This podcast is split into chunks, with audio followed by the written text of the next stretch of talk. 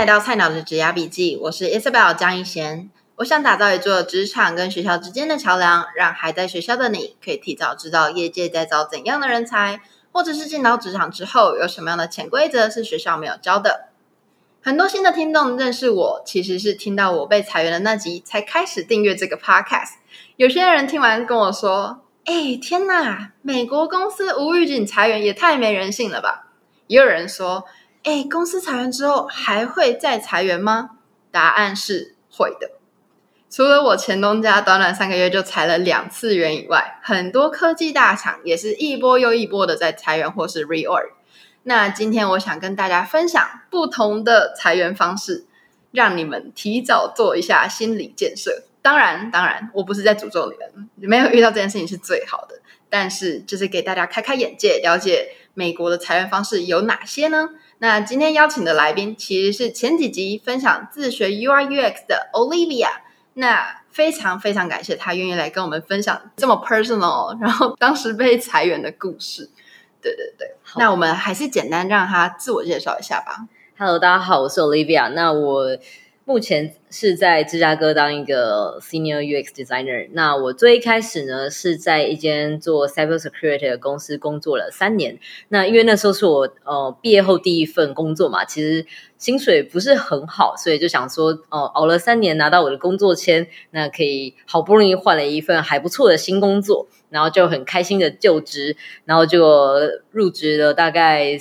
三四个月左右，然后那时候就整个科技公司都大无预警大裁员啊。那时候我们跟 Meta 同一个礼拜裁员，他们裁了十三 percent，然后我们裁了十一 percent，然后是我们公司成立二十年来从来都没有这样子规模的大裁员，所以那时候我整个吓歪，因为我那时候才刚加入公司四个月吧，嗯、然后但我那时候没有，我第一批没有被裁到。然后就想说，那应该没我的事了吧？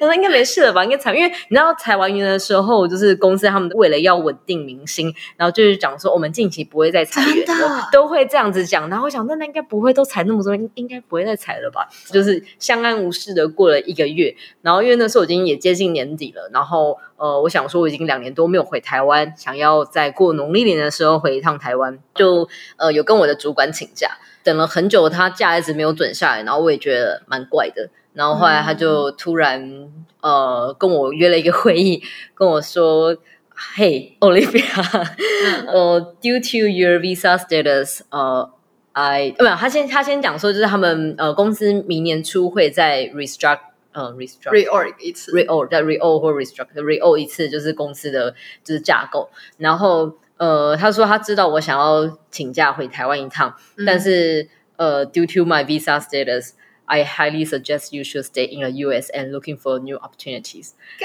然后我想说，什么什么意思？是我英文太烂吗？我听不懂你说什么。嗯、然后就就是嗯，就整个觉得我有听错吗？就是怎么会就是发生这种事情？对，然后呃，他说还没有确定要哪一天，可是他真的觉得要。要我赶快先开始找工作，这样。他意思是说你一个月后就是会被裁的意思。对，我觉得他的意思应该是这样子。对，然后呃，然后我那时候他因为他跟我讲的时候是圣诞节前几天吧，圣诞礼物。就就我就觉得我靠，现在真的是全就是。So far 最难找工作的时间，因为圣诞节全美国都在放假。他们如果真的回来的话，都是一月的隔一两礼拜。对，大家回来还会在一个还在收心，都不知道收几个礼拜，然后才开始工作。对，然后第二个是就是一堆就是 Meta、Google、Amazon 那些大的科技厂的人的前辈，我的大前辈们都被裁员，然后他们全部都在市场上也在找工作，嗯，就是等于说我要跟他们这些人竞争。然后第三个很惨的是。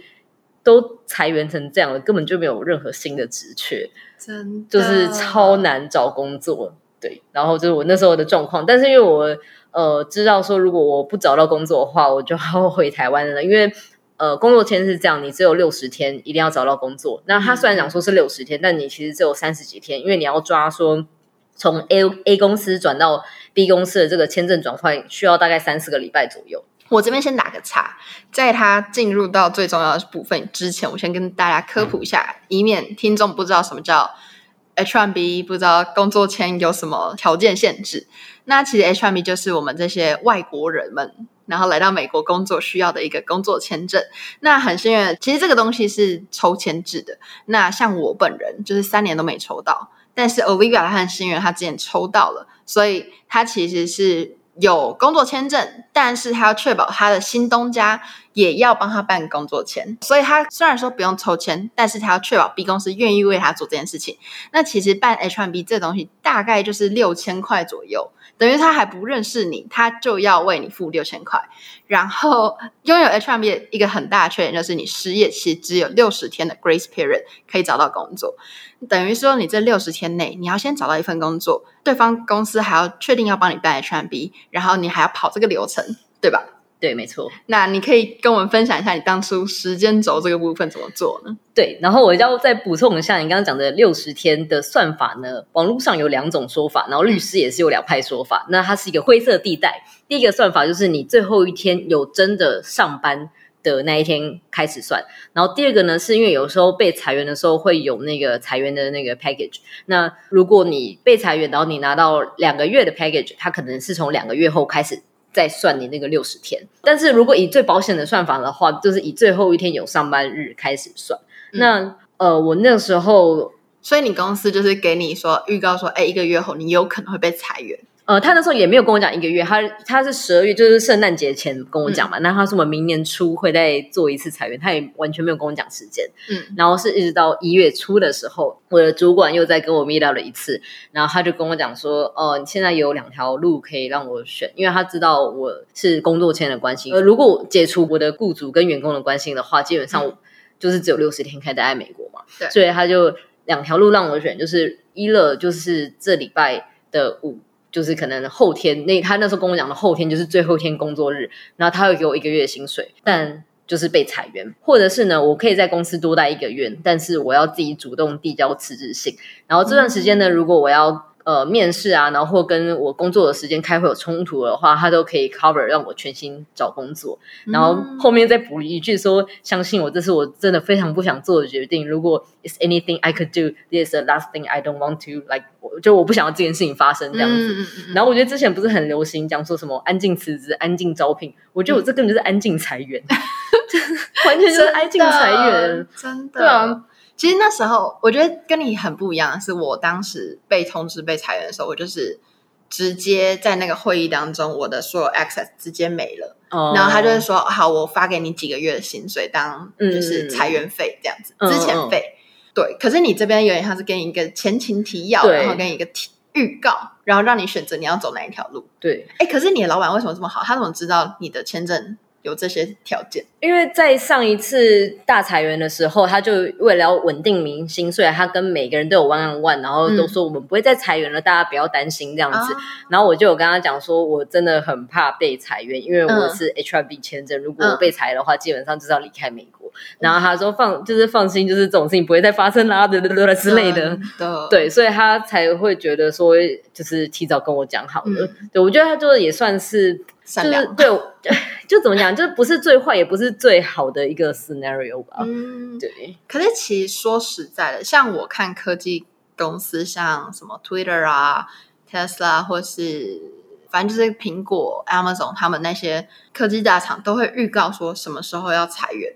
我觉得算是蛮折磨人的。嗯。我对，而且他们预告的前提是因为他们的人数到一个限定，嗯、他们必须要预，就是跟，而且他们的预告都是跟政府讲，然后有消息走漏到他们那边，哦哦、不是他们公开，就是在哦，不是他们故意的，应该不是，因为他们就是你人数到一个限制，你要裁员，你不可以就是随时，嗯、就是法规的问题了。嗯，对，然后我觉得像大家也会觉得说。那个资遣费是不是都会给很多？但说实在，我觉得除非是你那些科技大厂、新闻媒体汇报的科技大厂会给这么多薪水，一般公司不见得会给到这么多资遣费，而且他们也没有必要。对，他们也没必要给，因为其实呃，美国的法律是你如果被裁员的话，好像只要给你两个礼拜的钱就好了，或者甚至你不用给，因为其实你们的合约都是写说哦，我们随时都可以终止合，就是他可以终止你，你也可以终止他。对对对对对，没错。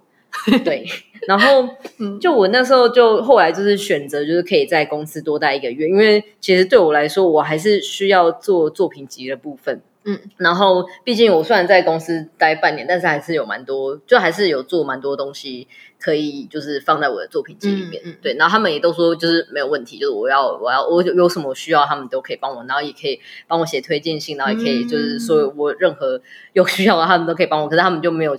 简单来说，他们就是今年没有 budget for 我这个设计师啊。嗯，对。然后因为我其实后来。呃，对我那后来就选择多待一个月嘛，因为对我来说，就对我那时候的来说，我觉得能用钱解决都小事，就是我主要是要有更多的时间可以继续待在公司挂着，一边找工作，一边工作，然后一边找工作，对我来说是最最重要的。对，那其实我后来就是有换位思考，站在他的角度想说，如果他真的要裁员，我是最新加入团队的，就是我真的是我是最菜的，我才加入半年而已，嗯，然后我又是整个 team 里面唯一需要签证的。对，然后第三个就是坦白说，因为我那时候加入公司的时候是科技也算是市场很旺的时候，所以我那时候薪水其实也谈的还蛮好。嗯、然后我那时候同时手上有拿到比较多 offer，所以那时候薪水谈的也算还不错。所以等于来说，就是雇佣我的成本也比较高。嗯、然后。在这几个条件下，我觉得他可能要裁的话，就真的，如果是他，我可能也会裁我吧。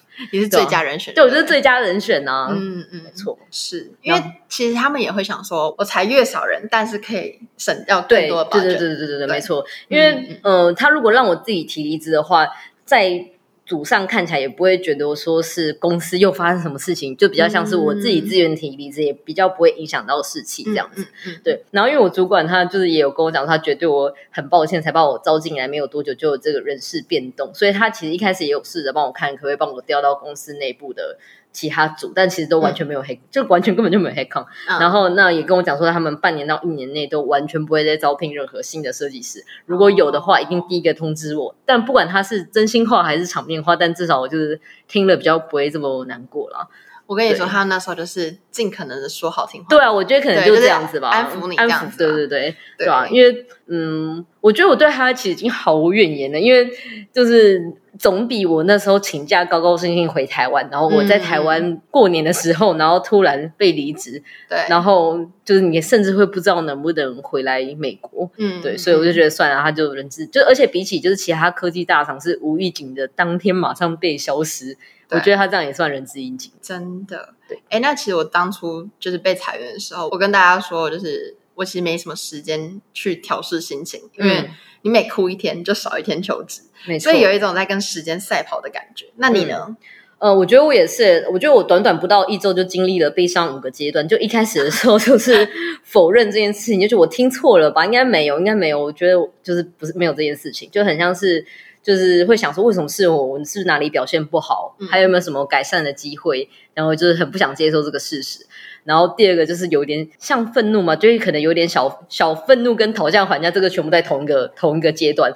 对，我就是那时候在圣诞假前都被 fire，可是后来就是因为我们就只有六十天嘛，然后我在沮丧这个阶段没有很久，我就马上把自己拉回现实，因为我知道我在这个难过的黑洞里多纠结一天，我就少一天可以找工作。对对对，所以你那时候怎么去激励你自己呢？就是除了说哦，我现在多哭一点就是浪费时间，嗯，你还有用什么方式去让你赶快找工作？我觉得我那时候就有问我自己，就最坏的结果会是怎样吧？那我觉得最坏的结果就是回台湾，然后继续找美国的工作，或者是先在台湾工作，然后再回来。因为工作签是，呃，你虽然说结束跟雇主的关系。你要马上离开，可是你只要找到新雇主，你就可以回来。哦，是啊，对，所以 我一开始也很好。对，所以我其实最一开始以为是，如果我没有在六十天找到，我就再也不能回来。然后我就整个就是觉得，我不知道为什么要活着的那种感觉，就觉得天哪，我已经经历过这么多事情。好不容易抽到，对啊，工作签才十五 percent 耶，我都好不容易抽到了，然后结果现在又要从头来过，我就觉得天哪，我人生在干嘛？所以，我我觉得我那时候沮丧的时候，是因为卡在这件事情。嗯，可是我我觉得你人遇到困难的时候，你就想说，那最坏是怎样？我觉得最坏。大不了就是一了回台湾继续找工作，然后如果找不到的话，那就先在台湾工作，然后一边工作，然后一边找美国工作，要回来再回来这样。对，然后我觉得就是这个有稍微想开的时候就好一点说，说那我反正我就是这两个呃，我就这两个月好好的在尽全力在美国找工作这样。嗯嗯嗯，对对对。哎，那我很好奇，就是被裁员这件事情有影响你后来求职的方向吗？因为像我那时候，我就觉得我在新创，然后公司营运状况不好，所以才会裁员。所以我后来就是有一种啊、呃，我一定要进大公司。嗯，有我有，就我也都找大公司。然后因为我考虑到绿卡的问题，我就我一直在想说哪一个产业会比较稳定一点，然后就是医疗产业。嗯，所以因为我觉得就是。办绿卡要两三年嘛，所以至少要确定他这两三年不会发生什么大事情。对，所以我就想说，就找医疗产业。哦，哎，这一点真的是蛮重要的。真的，我觉得绿卡才是一切的基础。嗯就是没有绿卡，你的你在美国生活所有计划都是跟着你的签证。嗯，就是你只要签证这个乱掉，你所有的人生计划都会乱掉。哎，真的，真的。哎，那一样都是就是失业后再复工。我想问你，就是你对工作的态度有跟以前不一样吗？呃，我觉得有，也与其说工作的态度比较，就是更多是就是我对于我自己在分配心力、看待事情的态度吧。就是工作，我觉得我还是会很认真做。嗯、可是我觉得我那时候知道被裁员，就是心里会有一个很大的空洞，是因为我觉得我算是也。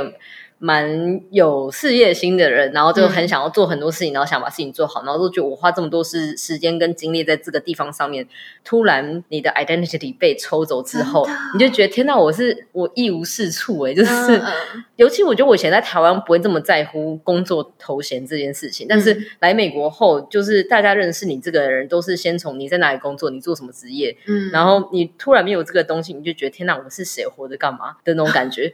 就是你就，所以我会觉得，就是会想要找出除了工作以外自己的 identity，不然你突然被拔走的时候，你真的会很慌的那种感觉，嗯、就就觉得不能只有工作这个重心哦。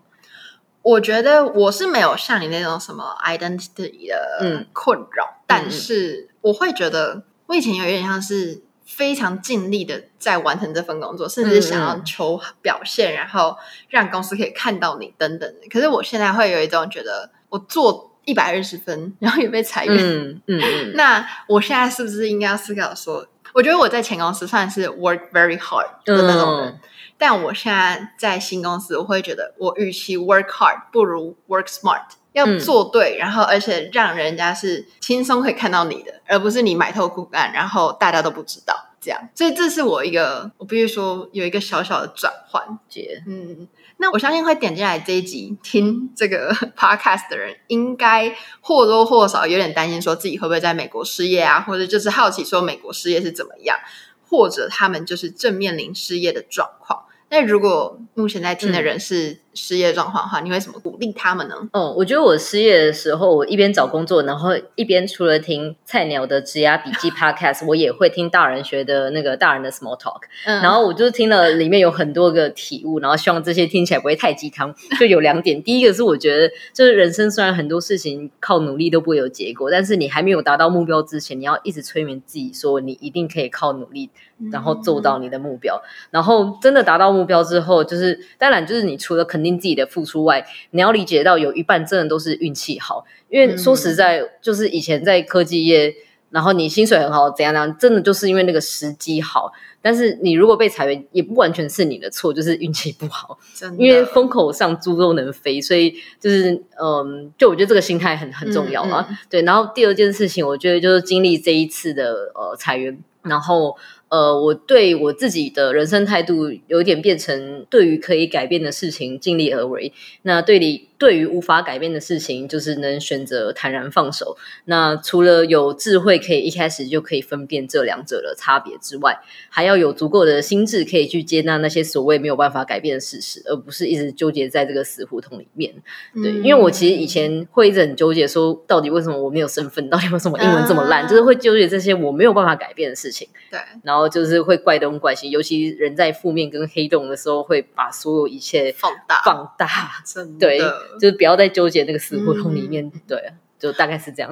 我觉得我刚刚听完 Olivia 分享，我还蛮喜欢他说，就是为最坏，就是最坏能到哪里？嗯嗯，嗯我现在就在谷底啊，还能到哪里？对，那种感觉。嗯、对，所以其实。我觉得有时候就是要放宽心，去接受那些你不能控制的事情。没错，没错。然后 focus 在你能做的，就像你能每天投履历，你可以每天确保自己九点起床，嗯，做好你该做的事情。那有没有找到工作，有没有收到面试，那就由你的未来的公司决定就好了。嗯、没错，对对对。我觉得在这种阶段，一定真的会很痛苦，嗯，然后而且每天都会自我怀疑，会觉得我不是很努力了吗？我努力上常春藤，我努力找到工作，我努力，到底还要努力多久？对对对，会觉得天哪，尽头在哪里那种感觉。嗯、但是，就是想想你为什么要留在美国？为什么你不回台湾？嗯、你为什么不回你原本的国家工作？就是想一想那些原因，你就会有更有动力。对，留在美国了。对，嗯、同意。没错，谢谢 Olivia 今天跟我们分享她这么 personal 的故事。那希望就是可以给你们参考看看不同的裁员状况。那当然，真的很希望我们都不会遇到这些事情。但是如果遇到的话，也不是真的世界末日，我们都熬过来了。再裁员啊，不要了，我不要再裁员，不要再裁员，再裁员，fuck，我才不要裁员呢。